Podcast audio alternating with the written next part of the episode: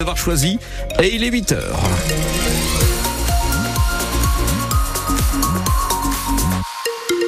Trafic perturbé euh, à peu près comme tous les matins aux endroits que vous connaissez. Sur la 1, la 25, euh, la 23 également et sur la 22 pour venir sur l'île. Il y aura tout à l'heure Michael à la cellule de vigilance routière pour un point complet sur cette circulation ce matin. Pascal Thiebol, une météo bien nuageuse encore. Oui, grisaille et pluie encore au programme avec un vent qui se renforce et des températures maximales de 10 à 12 degrés. Et Pascal, la région Hauts-de-France devient une destination touristique incontournable. Selon les chiffres du comité régional du tourisme, la fréquentation a atteint un nouveau record en 2023. 16 millions de nuitées enregistrées dans les hébergements touristiques, en hausse de 3,6% par rapport à l'année précédente, alors que la météo n'était pas de la partie, en tout cas au mois de juillet. Une augmentation, Odile Senelard, que l'on doit notamment au retour en masse des Britanniques. Oui, après des années de repli entre Brexit et pandémie de Covid, le nombre de nuitées prises par des Britanniques a augmenté de 27% l'an dernier, ce qui peut s'expliquer notamment par la Coupe du Monde de rugby. En nombre de nuitées, les Belges viennent après les Britanniques, suivis des Néerlandais et des Allemands. Les nuitées étrangères ont globalement augmenté de 10% l'an dernier.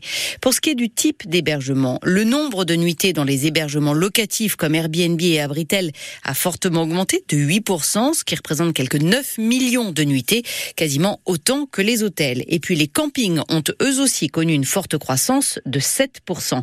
Et que viennent visiter ces touristes? Pour ce qui est des équipements touristiques culturels, eh bien c'est le parc Astérix qui arrive en tête avec 2 800 000 visiteurs, suivi de Nausicaa, le centre de la mer de Boulogne-sur-Mer qui a accueilli 907 000 visiteurs, soit une hausse de 10%, suivi enfin du musée de la piscine à Roubaix avec 297 000 visiteurs. Pour le gagnant, c'est l'assurance de voir arriver de nombreux touristes. C'est la commune de Mers-les-Bains dans la Somme qui représente cette année les Hauts-de-France au concours du village préféré des Français. On en parlait tout à l'heure avec Zef. Il est relancé ce concours et les votes euh, sont ouverts jusqu'au 8 mars. Mers-les-Bains, 2800 habitants en concurrence avec 13 autres villages pour succéder à Esquelbec, lauréat l'an passé. La liste est à retrouver sur le site de France Bleu. À 8h02 sur France Bleu Nord et Pascal, les agriculteurs du Dunkerquois veulent garder leurs terres. Elles sont menacées, disent-ils, par les compensations environnementales liées à la construction de nouvelles usines et des routes qui vont y mener dans le Dunkerquois.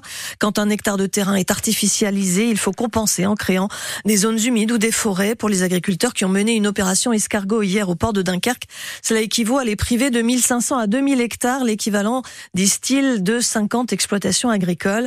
À noter que les principaux, les principaux syndicats FNSEA et jeunes agriculteurs seront reçus cet après-midi par Emmanuel Macron, un rendez-vous traditionnel avant le salon de l'agriculture qui ouvre ses portes samedi. Les plaintes de sept supportrices du Racing Club de Lens pour agression sexuelle ont été classées sans suite selon l'équipe.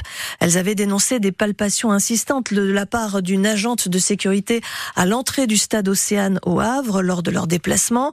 Le quotidien sportif cite le procureur de la République du Havre qui précise que les investigations ne permettent pas d'établir un élément intentionnel qui caractériserait donc cette agression sexuelle. Les plaintes sont donc classées sans suite. Le gendarme du GIGN, jugé depuis hier par la Cour criminelle du Pas-de-Calais à Saint-Omer, maintient qu'il a agi en légitime défense lorsqu'il a tiré sur Henri L'Enfant en septembre 2018 à Fouquier-les-Lances. Ce soir-là, les gendarmes intervenaient près de l'aire d'accueil des gens du voyage pour interpeller des cambrioleurs présumés. Lors de cette intervention, Henri L'Enfant est touché par un tir dans la nuque alors qu'il se trouve dans sa voiture qui redémarre pour échapper aux forces de l'ordre. Pour Sébastien Buzy, l'avocat du gendarme, son client, en fait, n'a fait que suivre les règles. Non seulement il agit dans les règles, mais il agit comme il devait le faire.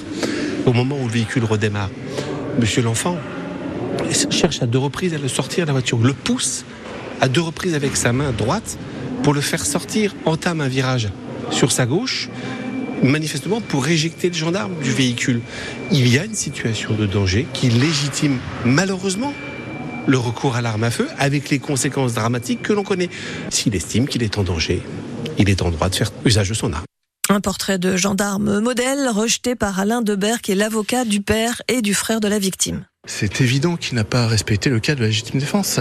On n'est absolument pas dans une proportionnalité. Vous avez quelqu'un, euh, Monsieur Henri L'Enfant, il n'était pas armé, il était seul dans le véhicule, il prend une balle à bout portant. En pleine tête sur une zone vitale, alors que bien évidemment ça aurait pu être autrement. On évoque quand même un gendarme du GIGN, des personnes qui sont parfaitement aguerries à évidemment être en face de toutes les réalités. Et là, on n'a pas affaire à des délinquants de grand chemin, on n'a pas affaire à quelqu'un de violent, il n'est pas armé. Hein. On se trouve dans une situation qui est entre guillemets normale. Et le, le comportement euh, de l'accusé, lui, ne l'a pas été, il n'a pas été du tout conforme.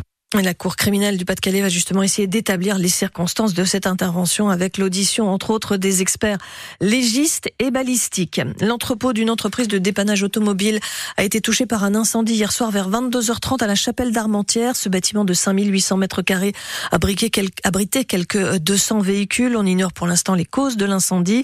La partie administrative du site a été préservée des flammes ainsi que plusieurs voitures et deux dépanneuses poids lourds. Il n'y aura donc pas de chômage technique euh, pour les salariés, précisent ce matin les pompiers. 8h05 sur France Bleu l'échafaudage qui l'encercle depuis plusieurs années est en train de disparaître. La cathédrale Notre-Dame de Paris retrouve peu à peu son visage habituel. Elle a retrouvé sa flèche très récemment, mais aussi sa charpente, partie en fumée en 2019, une charpente en partie restaurée, avec des chênes de la forêt de Mormal, le plus grand massif forestier du département du Nord. Les plus beaux arbres d'une parcelle ont été coupés pour cette restauration et c'est aujourd'hui l'heure de replanter 6000 petits arbres, châtaigniers, tilleuls, merisiers, un mélange d'essences adapté désormais au changement climatique. Pour les planter, l'Office national des forêts a fait appel à des élèves du collège Châtelet de Douai. Mathis Caron les a accompagnés. Sur les bancs de l'école, comme dans la forêt, il y a les bons élèves très appliqués. Là, on positionne la bêche à l'endroit du trou. Après, on va sauter sur la bêche pour que ça fasse une belle fente pour pouvoir que la pousse, elle vienne euh, se glisser dedans. Et puis, il y a les cancres. C'est pas droit là, si Si, c'est très droit. Là, il va pousser à l'horizontale ton arbre là. Euh, moi, ça fera joli. Euh. Oui, la c'est pas grave.